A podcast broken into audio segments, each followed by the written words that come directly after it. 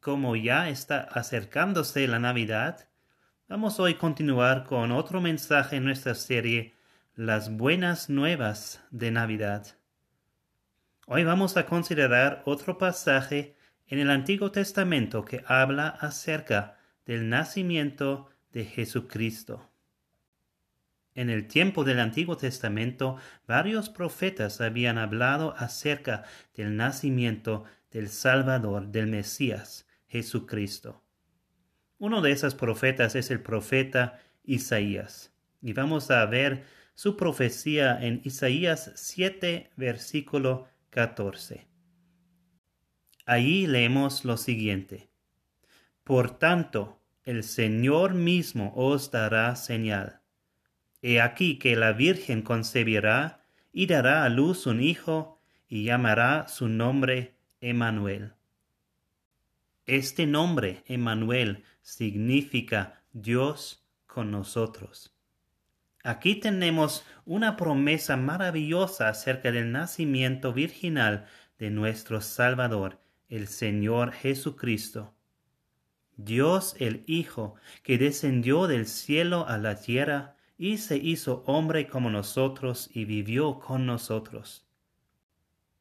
Pero esta profecía acerca de Emanuel no solamente tiene aplicación para el nacimiento de Jesucristo, sino también para el tiempo de Isaías, en lo cual esta profecía fue dada, y también tiene aplicación para nosotros hoy. En este podcast vamos a considerar la importancia de Emanuel para las personas en el tiempo del Antiguo Testamento, para las personas en el tiempo del Nuevo Testamento, y para nosotros hoy. Dios siempre está con su pueblo. Él era con su pueblo en el Antiguo Testamento. Él era con su pueblo en el Nuevo Testamento. Y Él está con su pueblo hoy. Cuando consideramos la profecía en Isaías 7:14, hay varias opiniones entre cristianos acerca de quién está hablando esta profecía. Algunos cristianos creen que esta profecía se refiere solo a María, dando a luz a Jesucristo. Otros ven un cumplimiento doble de esta profecía. Quiere decir que una parte de la profecía fue cumplida en el tiempo de Isaías, pero el cumplimiento completo no había llegado hasta que Jesucristo fue encarnado.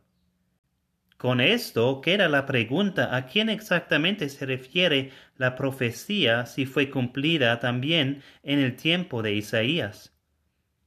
Pero lo que todos cristianos pueden afirmar es que ciertamente esta profecía se refiere al nacimiento virginal de Jesucristo. Esto es muy evidente cuando leemos el cuento acerca del nacimiento de Jesucristo en el Evangelio de Mateo, que vamos a mirar después. Pero si hay un cumplimiento doble en esta profecía, entonces hay también dos nacimientos virginales en la Biblia, uno con Jesús y otro en el tiempo de Isaías. Yo he luchado mucho con esta pregunta y he pasado mucho tiempo estudiar este tema y encontrar una respuesta a esta pregunta. Cuando consideramos Isaías 7:14 en su contexto, algunas cosas se hacen mucho más claras, pero otras cosas quedan como misterio y quizás son confusos. Mi conclusión personal es que esta es una profecía con un cumplimiento doble. En su primer sentido inmediato, no es una profecía acerca del nacimiento de Jesucristo sino acerca del nacimiento de otro niño en el tiempo del profeta Isaías. Consideramos entonces primeramente el significado de Emmanuel, Dios con nosotros, en el Antiguo Testamento, en particular en el tiempo de Isaías. El profeta Isaías vivió en un tiempo cuando el pueblo de Israel era dividido en dos reinos, el reino de Israel en el norte y el reino de Judá en el sur. Isaías era profeta en Jerusalén, que era la capital de Judá. En el primer versículo del libro de Isaías, leemos que Isaías profetizaba en el tiempo de los reyes Usías, Jotam, Acaz y Ezequías, quienes reinaron entre 792 a.C. y 687 a.C. El séptimo capítulo de Isaías ocurre durante el reino del rey Acaz de Judá, cuando Judá está amenazado de una alianza entre los reyes del reino de Israel en el norte y el reino de Siria. Leemos los primeros 16 versículos de Isaías 7 para considerar el contexto en lo cual la profecía acerca de Emanuel fue dada. Isaías 7, 1 a 16. Aconteció en los días de Acaz, hijo de Jotam, hijo de Usías, rey de Judá, que Rezin, rey de Siria, y Peca, hijo de Remalías, rey de Israel, subieron contra Jerusalén para combatirla, pero no la pudieran tomar. Y vino la nueva a la casa de David, diciendo, Siria se ha confederado con Efraín. Y se le estremeció el corazón, y el corazón de su pueblo, como se estremecen los árboles del monte a causa del viento. Entonces dijo Jehová a Isaías, Sal ahora al encuentro de Acaz, tú y Sear y Asub tu hijo, al extremo del acueducto del estanque de arriba, en el camino de la heredad del lavador. Y dile, guarda y repósate, no temas, ni se turbe tu corazón a causa de estos dos cabos de tizón que humean. Por el ardor de la ira de Resín y de Siria y del hijo de Remalías. Ha acordado maligno consejo contra ti el sirio, con Efraín y con el hijo de Remalías, diciendo, Vamos contra Judá y aterroricémosla y repartámosla entre nosotros y pongamos en medio de ella por rey al hijo de Tabel. Por tanto, Jehová el Señor dice así, no subsistirá ni será. Porque la cabeza de Siria es Damasco, y la cabeza de Damasco Resín. Y dentro de sesenta y cinco años Efraín será quebrantado hasta dejar de ser pueblo. Y la cabeza de Efraín es Samaria, y la cabeza de Samaria el hijo de Remalías. Si vosotros no creyereis, de cierto no permaneceréis. Habló también Jehová a Acaz, diciendo, Pide para ti señal de Jehová tu Dios, demandándola ya sea de abajo en lo profundo o de arriba en lo alto. Y respondió Acaz, no pediré y no tentaré a Jehová. Dijo entonces Isaías, Oíd ahora, casa de David, ¿os es poco el ser molestos a los hombres, sino que también lo seáis a mi Dios? Por tanto, el Señor mismo os dará señal. He aquí que la Virgen concebirá y dará a luz un hijo, y llamará su nombre Emanuel comerá mantequilla y miel hasta que sepa desechar lo malo y escoger lo bueno. Porque antes que el niño sepa desechar lo malo y escoger lo bueno, la tierra de los dos reyes que tú temes será abandonada. ¿Qué notamos cuando leemos este texto? Vemos que Acaz es amenazado de una alianza entre Resín, rey de Siria, y peca el rey de Israel. Sus ejércitos están fuera de las puertas de Jerusalén y están preparándose para atacar. Y Acaz tiene mucho temor. El versículo 2 nos dice, y vino la nueva a la casa de David diciendo, Siria se ha confederado con Efraín, y se le estremeció el corazón y el corazón de su pueblo, como se estremecen los árboles del monte a causa del viento.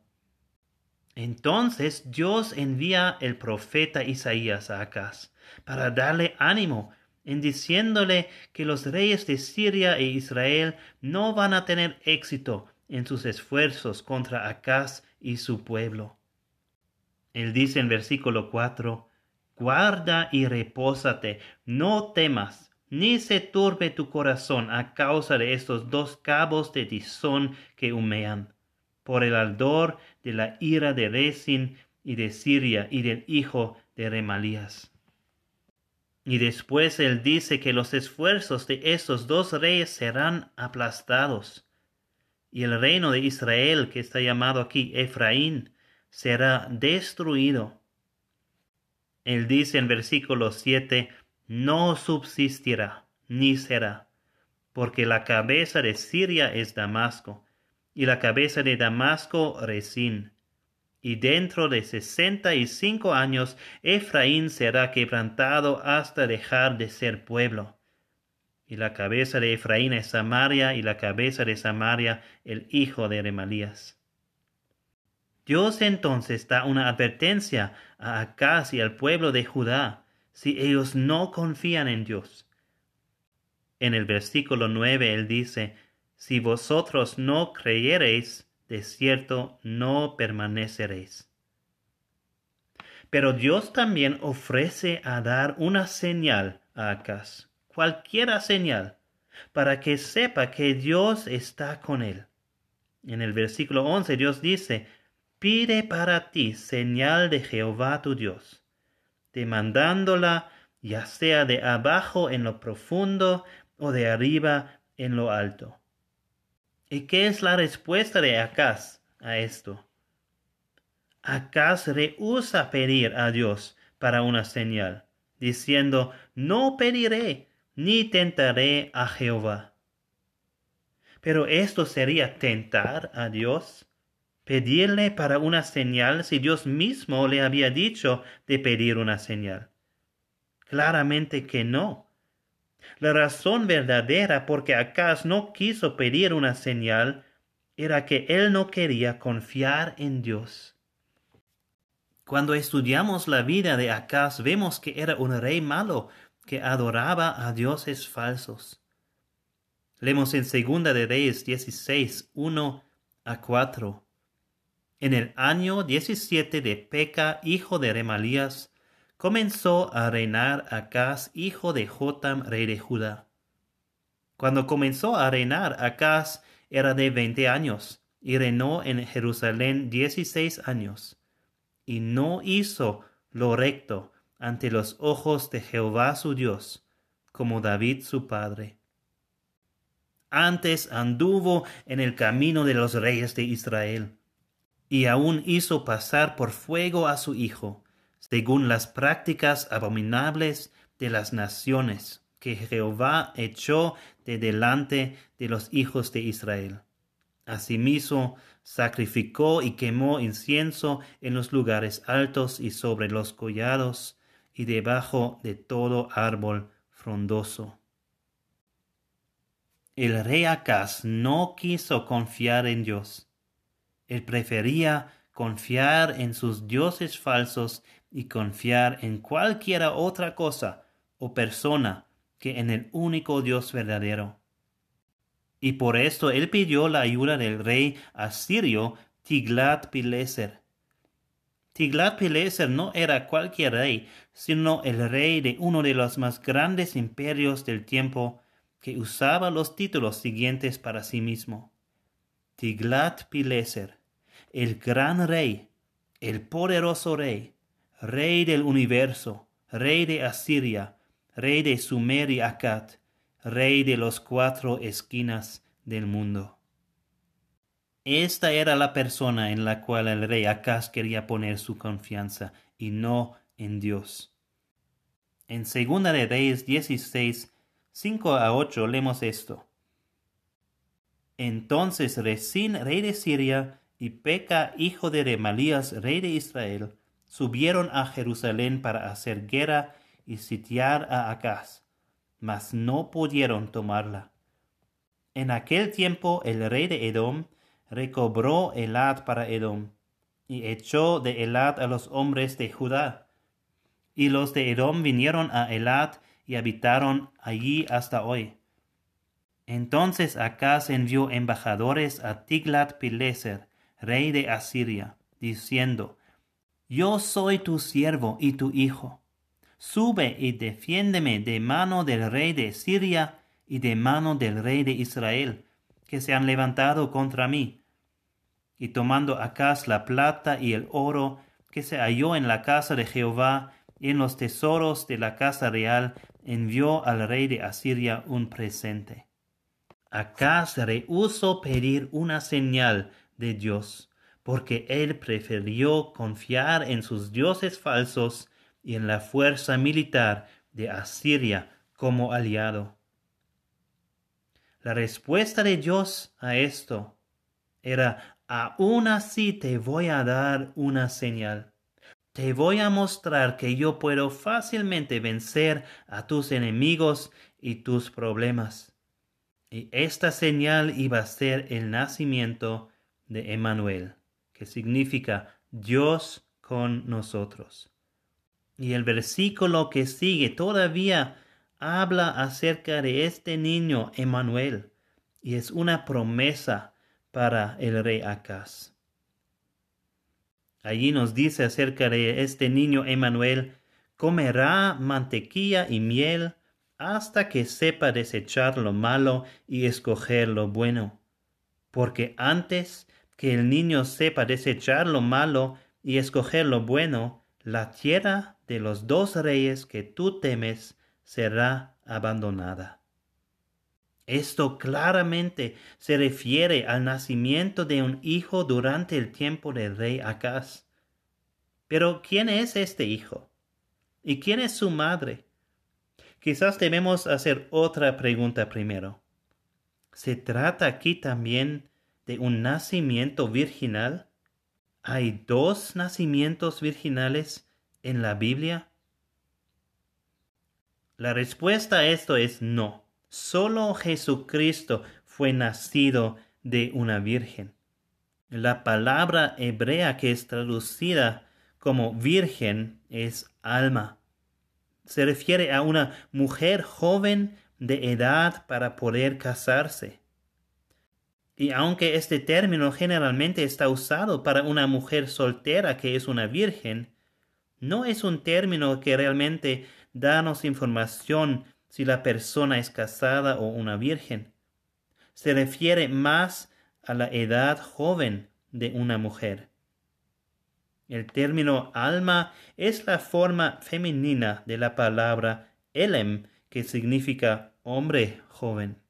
Entonces, aunque este término generalmente habla acerca de una virgen, también se puede referir a una mujer joven que ha tenido relaciones sexuales, porque este término no está relacionado a la virginidad de una mujer, sino a su edad. No hay ninguna evidencia en la Biblia de otro nacimiento virginal, excepto cuando habla acerca del nacimiento de Jesucristo.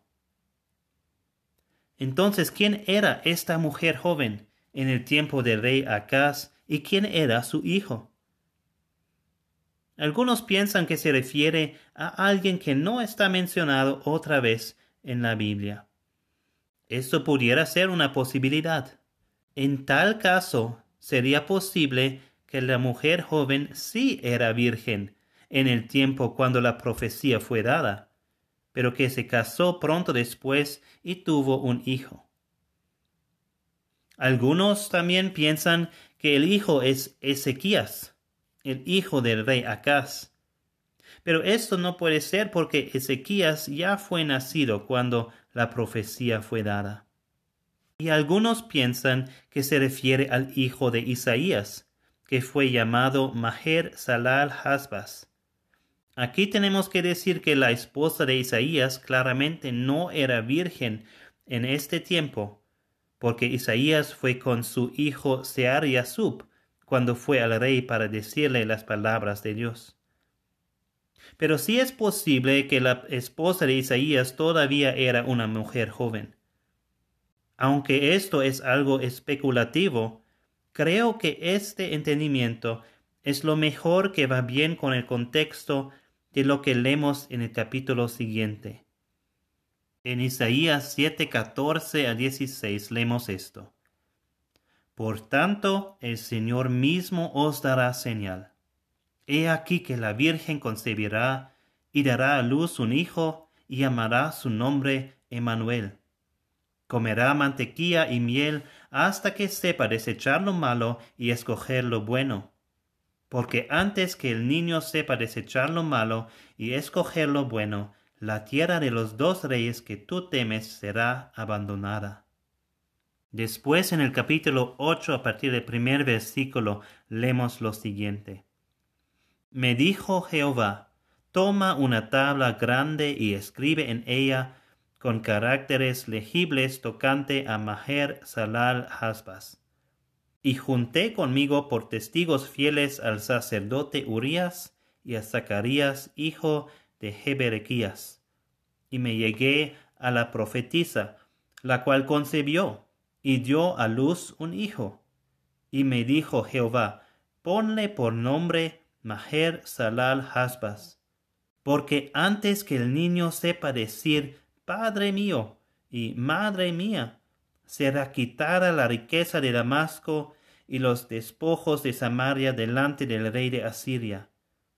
Otra vez volvió Jehová a hablarme diciendo, Por cuanto desechó este pueblo las aguas de Siloé, que corren mansamente, y se regocijó con Resín y con el hijo de Remalías, He aquí por tanto que el Señor hace subir sobre ellos aguas de ríos, impetuosas y muchas. Esto es al rey de Asiria con todo su poder, el cual subirá sobre todos sus ríos y pasará sobre todas sus riberas. Y pasando hasta Judá, inundará y pasará adelante, y llegará hasta la garganta, y extendiendo sus alas llenará la anchura de tu tierra, oh Emmanuel. Uníos pueblos y seréis quebrantados. Oíd todos los que sois de lejanas tierras. Ceños y seréis quebrantados. Disponeos y seréis quebrantados. Tomad consejo y será anulado. Proferid palabra y no será firme, porque Dios está con nosotros. ¿Qué notamos cuando comparamos estos dos textos? Pues vemos que hay un paralelismo claro entre Isaías 7, 15 a 16 y 8, 3 a 4. Hablando de Emmanuel, Isaías 7, 15 y 16 dice, comerá mantequilla y miel hasta que sepa desechar lo malo y escoger lo bueno. Porque antes que el niño sepa desechar lo malo y escoger lo bueno, la tierra de los dos reyes que tú temes será abandonada. Y en Isaías 8, 3 y 4 leemos, y me llegué a la profetisa, la cual concebió y dio a luz un hijo, y me dijo Jehová, ponle por nombre Maher Salal Hasbas, porque antes que el niño sepa decir Padre mío y Madre mía, será quitada la riqueza de Damasco y los despojos de Samaria delante del rey de Asiria. El nacimiento de este niño en Isaías 8 parece ser el cumplimiento de la profecía en Isaías 7. Y aunque el niño nacido en Isaías 8 no recibe el nombre Emmanuel, sino Maher Salal Haspas, vemos también que el nombre Emmanuel es mencionado otra vez en Isaías 8, en el versículo 8. Ahí dice, y pasando hasta Judá inundará y pasará adelante y llegará hasta la garganta y extendiendo sus alas llenará la anchura de tu tierra, oh Emmanuel. Y en Isaías 8:10 encontramos las palabras Dios está con nosotros, que es el significado del nombre Emmanuel. Y como la profecía en Isaías 7:14 dice que el nacimiento de Emmanuel será una señal, así también Isaías dice en Isaías 8:18 He aquí, yo y los hijos que me dio Jehová somos por señales y presagios en Israel, de parte de Jehová de los ejércitos que mora en el monte de Sión. Para mí es demasiado difícil ver todos estos paralelismos y no considerarles conectados a la profecía en Isaías 7:14. Por esto, en el Antiguo Testamento, el niño Emmanuel no es nacido de una virgen, no es Dios en la carne. Pero Emmanuel en el Antiguo Testamento sí es una señal que Dios está con su pueblo y lo salvará. El profesor Robert Chisholm dice esto, el cumplimiento inmediato de la profecía de Emmanuel está descrito en capítulo 8. Isaías hizo preparaciones metículas para el nacimiento de un hijo de señal. Él y la profetisa, probablemente su esposa, entonces tuvieron un hijo que fue llamado Maher Salal Haspas. Aunque el hijo no fue llamado Emanuel, el significado especial de su nombre y crecimiento muestran paralelismos a la profecía de Emanuel. El nombre de Maher Salal Haspas, que significa rápido a expollar, pronto al botín, ha apuntado a la destrucción de los enemigos de Judá. Antes de que pudo llamar papá o mamá, Asiria iba a expollar a los arameos y también al reino del norte. Pero la profecía también tiene un aspecto negativo. Por causa de la incredulidad de Judá, los asirios también iban a invadir el reino del sur y como un torrente llevar destrucción extensa. Este mensaje de juicio concluye con una exclamación a Emmanuel, como si ya estuviera viviendo. La mejor explicación para esto es ver los versículos anteriores como describiendo su nacimiento. Así que por un lado Dios estaba prometiendo de estar con su pueblo y de rescatarles de los dos reyes que eran sus enemigos. La pregunta para el rey Acaz era esta. ¿Iba él creer y confiar en Dios? ¿Iba él confiar en Emmanuel? no en el Hijo que iba a ser nacido, pero en la señal que iba a dar que Dios está con su pueblo. Acaz completamente falló esta prueba. Él rechazó a Dios y puso su confianza en sus dioses falsos y en otras personas. Por esto Dios también dijo que iba a traer juicio sobre Judá, porque Acaz no confiaba en Dios.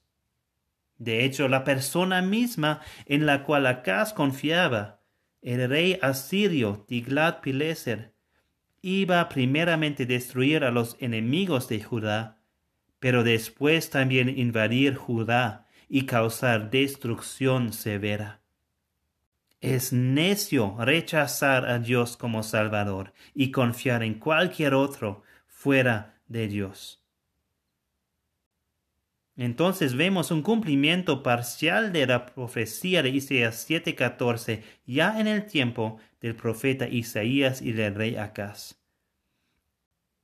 El profesor Craig Blomberg dice, es lo mejor ver un cumplimiento parcial y proléptica de la profecía de Isaías en su tiempo, con el cumplimiento completo y mucho más glorioso en el nacimiento de Jesucristo. Y eso es lo que vamos a considerar ahora. ¿Qué entonces es el significado de Emmanuel, Dios con nosotros, en el Nuevo Testamento?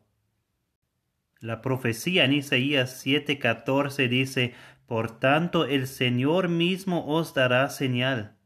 He aquí que la Virgen concebirá y dará a luz un hijo y llamará su nombre Emmanuel. En este versículo vemos que la señal no era solo para una persona, el rey Acaz, sino también una señal para muchos más personas. Cuando Jesucristo nació, el pueblo de Dios estaba viviendo bajo la opresión de los romanos, y Dios no había hablado a su pueblo por medio de un profeta por unos cuatrocientos años. El pueblo de Israel estaba anhelando a un Salvador, al Mesías, que iba a salvarles de sus enemigos y ser su rey. Esto era el tiempo cuando Dios iba a dar a su pueblo una señal mucho más grande que la señal de Emanuel en el tiempo de Isaías. El cumplimiento completo y supremo de la profecía de Isaías es el nacimiento de Jesucristo, el Hijo nacido a la Virgen María.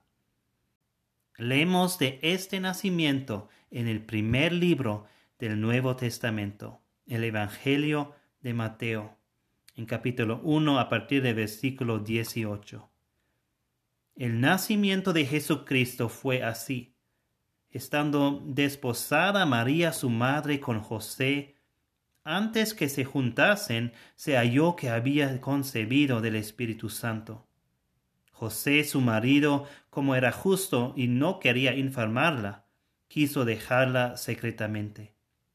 Y pensando él en esto, he aquí un ángel del Señor le apareció en sueños y le dijo, José, hijo de David, no temas recibir a María tu mujer, porque lo que en ella es engendrado del Espíritu Santo es.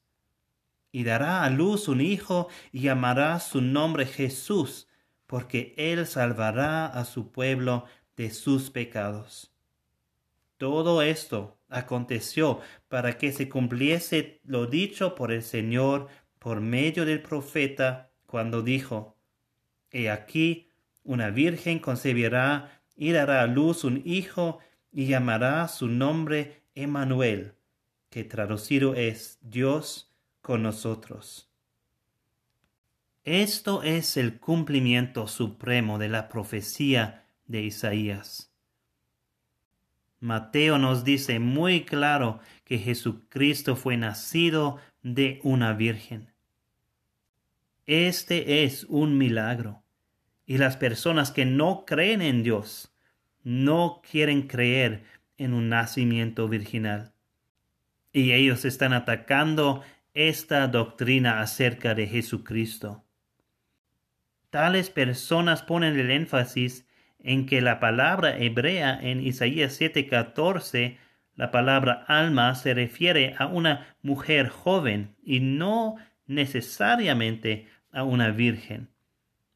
Pero lo que es interesante aquí es que cuando miramos en la Septuaginta, que es la traducción griega del Antiguo Testamento, vemos ahí que la palabra griega que está usado aquí es la palabra partenos, que es la palabra que significa virgen. Y Mateo, cuando está citando la profecía de Isaías 7:14, no está citando del Antiguo Testamento en hebreo, sino de la traducción griega del Antiguo Testamento, donde el término muy claramente es virgen. Ahora sí debemos notar que los libros del Antiguo Testamento en hebreo son los libros que son inspirados de Dios. Y la traducción del Antiguo Testamento al griego, la Septuaginta, no es inspirada de Dios, solo es una traducción. Pero el Nuevo Testamento y los libros del Nuevo Testamento, incluyendo el Evangelio de Mateo, también son inspirados de Dios. Y también cuando están citando a la Septuaginta, como eh, Mateo está haciendo aquí pero porque Dios ha usado el término alma, mujer joven, y no betula, virgen, en el Antiguo Testamento, para hacerlo absolutamente claro. Yo creo que la razón por eso es que se trata de un doble cumplimiento. Primeramente se refiere a un hijo nacido en los días de Acaz, que no fue nacido de una virgen, y por eso no ha podido escoger usar el término virgen. pero también y en un sentido mucho más grande, esta palabra, esta profecía se refiere al Hijo nacido a María, a Jesucristo, que sí fue nacido de una virgen. Y la palabra alma que está usada para María aquí no contradice el hecho que sí era una virgen en este tiempo.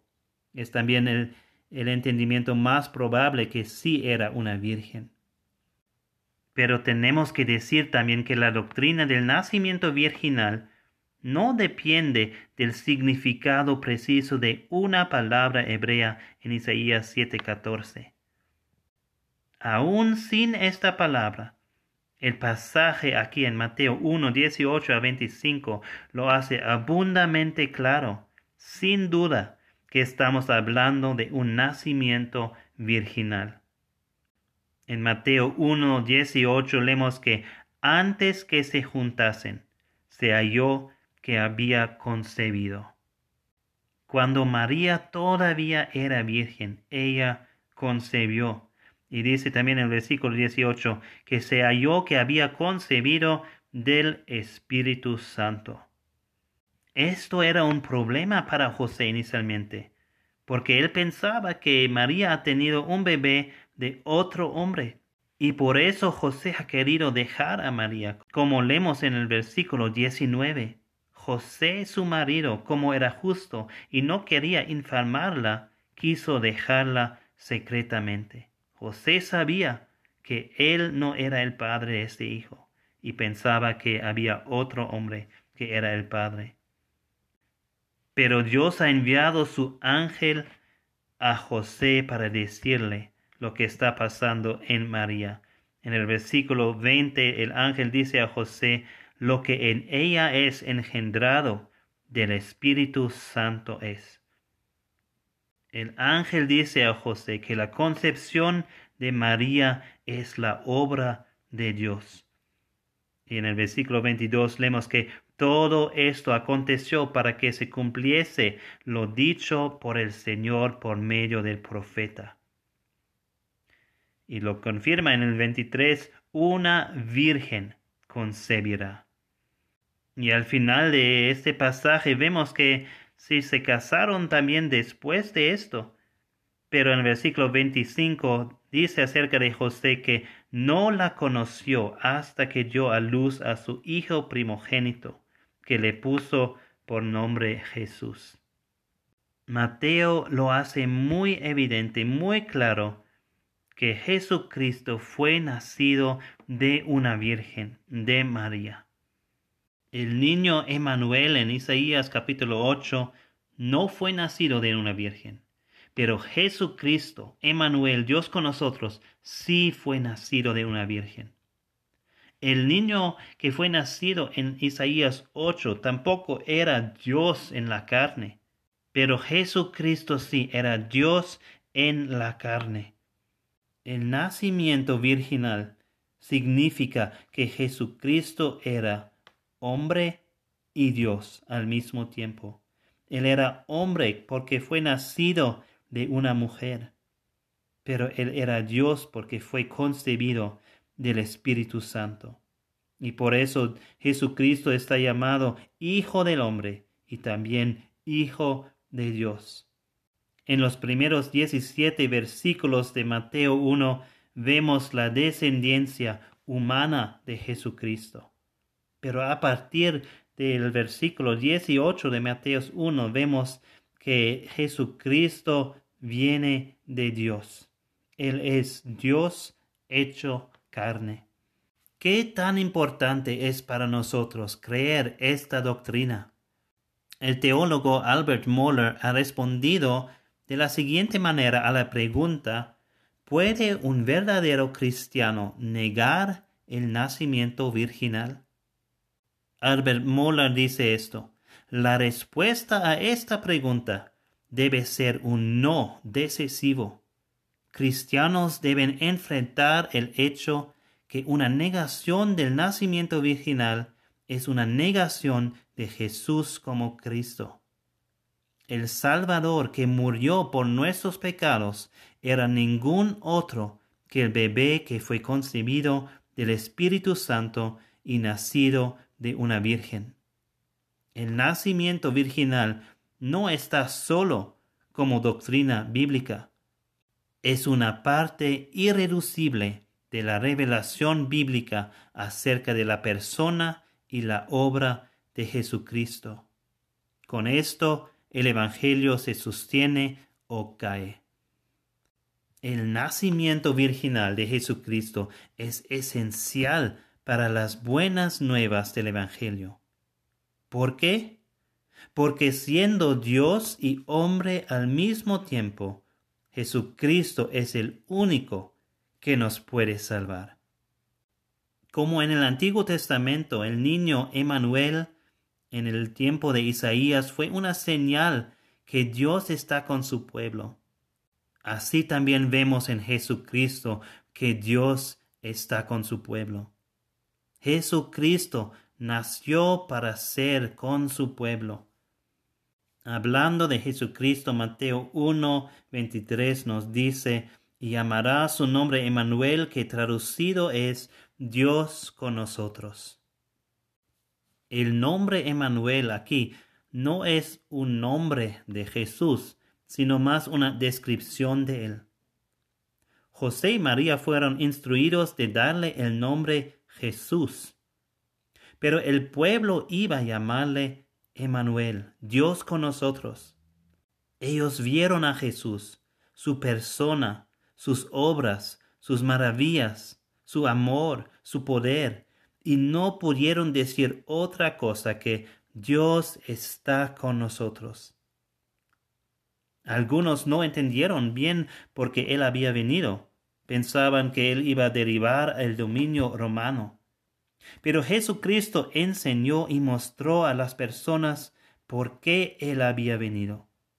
Él vino para ofrecer su vida como sacrificio en la cruz y morir para los hombres, para que todo que en Él cree no se pierda, mas tenga vida eterna. Como el ángel anunció antes de su nacimiento, Él vino para salvar su pueblo de sus pecados. No obstante el hecho de que el pueblo había pecado y rebelado contra Dios y había ido su propio camino, Dios mostraba a su pueblo que Él era con ellos y que Él era para ellos. El apóstol Pablo iba a escribir más tarde, Mas Dios muestra su amor para con nosotros en que siendo aún pecadores, Cristo murió por nosotros. Como Emanuel, la señal en el Antiguo Testamento era una prueba para Acaz para ver si él iba a confiar en Dios o no. Así Emanuel, Jesucristo, en el Nuevo Testamento era una prueba para el pueblo judío en el tiempo de Jesús para ver si ellos iban a confiar en Dios y en su Hijo Jesucristo. Muchos judíos fallaban esta prueba. Algunos confiaban en el poder militar, los que querían derribar al dominio romano. Algunos confiaban en su linaje como hijos de Abraham. Algunos confiaban en sus propias obras de justicia, por ejemplo los fariseos pero otros superaron la prueba. Ellos confiaban completamente en Jesucristo. Ellos dejaron todo y siguieron a Él. Ellos se aferraron a Jesucristo. Ellos pudieron decir con el apóstol Pablo, sabiendo que el hombre no es justificado por las obras de la ley, sino por la fe de Jesucristo nosotros también hemos creído en Jesucristo para ser justificados por la fe de Cristo y no por las obras de la ley, por cuanto por las obras de la ley nadie será justificado. Galatas 2:16. Y esta verdad maravillosa todavía aplica para nosotros hoy. Emmanuel, Dios con nosotros es una verdad que aplica para nosotros hoy. Al inicio del Evangelio de Mateo leemos en Mateo 1:23, He aquí, una virgen concebirá y dará a luz un hijo, y llamará su nombre Emmanuel, que traducido es Dios con nosotros. Cuando Jesucristo nació, nació para ser Emmanuel, Dios con nosotros. Quiere decir Dios con su pueblo. Y al final del Evangelio de Mateo, antes de que Jesucristo regresó al cielo, no dejó ser con nosotros o con su pueblo. Las últimas palabras de Jesucristo en el Evangelio de Mateo son estas. Y he aquí, yo estoy con vosotros todos los días hasta el fin del mundo. Mateo 28, 20. Dios siempre está con su pueblo. Él está con su pueblo ahora en este momento. Las buenas nuevas de Navidad no eran solo buenas nuevas para el pueblo de Dios en el Antiguo Testamento, ni solo para el pueblo de Dios en el Nuevo Testamento. Las buenas nuevas de Navidad son buenas nuevas hoy para ti y para mí. Jesucristo nació para salvarte de tus pecados. La pregunta para ti es, ¿vas a poner tu confianza en Emmanuel? ¿Vas a superar esta prueba? En el tiempo de Acaz había una coalición de naciones, intentos de destruirle. Y hoy hay una coalición de Satanás y pecado y muerte contra ti. ¿Vas a confiar en Jesucristo para salvarte de tus pecados y de Satanás y de la muerte eterna? Como Acaz falló la prueba de confiar en Emmanuel y muchas personas en el tiempo de Jesucristo fallaron la prueba de confiar en Él. Así hay muchas personas hoy que están fallando esta prueba. Algunas personas hoy confían, o mejor dicho, esperan que no hay un Dios. Quieren vivir sus vidas como quieran y no tener que rendir cuentas a Dios. Esta es una confianza falsa que tendrá consecuencias terribles. Otros piensan que mientras hay personas que son más malos que ellos mismos, ellos pueden ser considerados como buenas personas y Dios no puede encontrarles culpables. Esta es una esperanza necia con consecuencias terribles. Y otras personas más religiosas ponen su confianza en su bautismo su membresía de iglesia, su conocimiento bíblico, sus buenas obras. Y aunque estas son buenas cosas, es completamente equivocado poner nuestra confianza para salvación en cualquiera de estas cosas. Aprende de acá y de otras personas de no poner tu confianza en dioses falsos ni en otra persona o otra cosa fuera del único Dios verdadero. No puedes salvar a ti mismo y nadie más te puede salvar excepto Jesucristo. En el libro de los Hechos, Pedro habló acerca de Jesucristo con esas palabras, diciendo, y en ningún otro hay salvación, porque no hay otro nombre bajo el cielo dado a los hombres en que podamos ser salvos. Hechos 4:12 entonces, ¿en quién vas a confiar? ¿En Dios o en algo otro? En el tiempo de Acaz, Emmanuel era una señal que Dios está con su pueblo. Y ahora en estos días, en esta Navidad, cuando nos acordamos de Jesucristo, quien es nuestro Emmanuel, esto no solamente es una señal, pero una realidad. Dios está con nosotros. La pregunta es, ¿vas a confiar en Jesucristo y en la salvación que Él te ofrece? Cuando confías en el Señor, entonces podrás cantar junto con el profeta Isaías esas palabras del capítulo 12 de Isaías.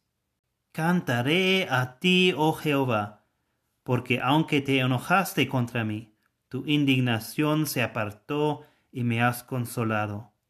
He aquí, Dios es salvación mía. Me aseguraré y no temeré, porque mi fortaleza y mi canción es ya Jehová, quien ha sido salvación para mí. Sacaréis con gozo aguas de las fuentes de la salvación, y diréis en aquel día, cantad a Jehová, aclamad su nombre, haced célebres en los pueblos sus obras. Recordad que su nombre es engrandecido. Cantad salmos a Jehová, porque ha hecho cosas magníficas. Sea sabido esto por toda la tierra. Recocíjate y canta, oh moradora de Sión, porque grande en medio de ti el Santo de Israel. Y otra canción más reciente que encontramos en himnarios lo dice así. Por la justicia de mi Dios, por sangre que Jesús vertió, alcanzo paz, poder, perdón, y cuánto bien me prometió. Que sólo Cristo salva sé, segura base es de mi fe, segura base es de mi fe.